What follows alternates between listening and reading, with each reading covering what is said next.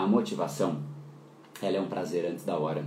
Ela é um prazer que quando você olha para um projeto, você fala: "Nossa, esse projeto tem um potencial de dar dinheiro". E aí você se inspira, se anima. Esse prazer que está sendo liberado no seu cérebro, ele não é mérito seu.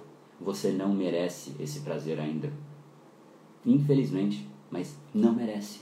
Quando você vai merecer? Quando você sentar a bunda na cadeira e efetivamente começar a trabalhar na hora em que ninguém queria, na hora que de repente você queria estar lá com a sua família, ou de repente num joguinho, ou de repente dormindo, e você vai abrir mão de tudo isso, pagar o preço, para aí sim você chegar no resultado. Quando você chega no resultado, depois de todo esse sacrifício que a média por aí, né, a mediana, os 99% não estão dispostos a fazer, aí, meu amigo, aí você merece.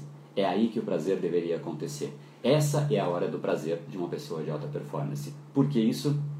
Porque, em última instância, o que você está treinando o seu cérebro é, cara, faz e depois eu te dou esse prazer que você tanto quer.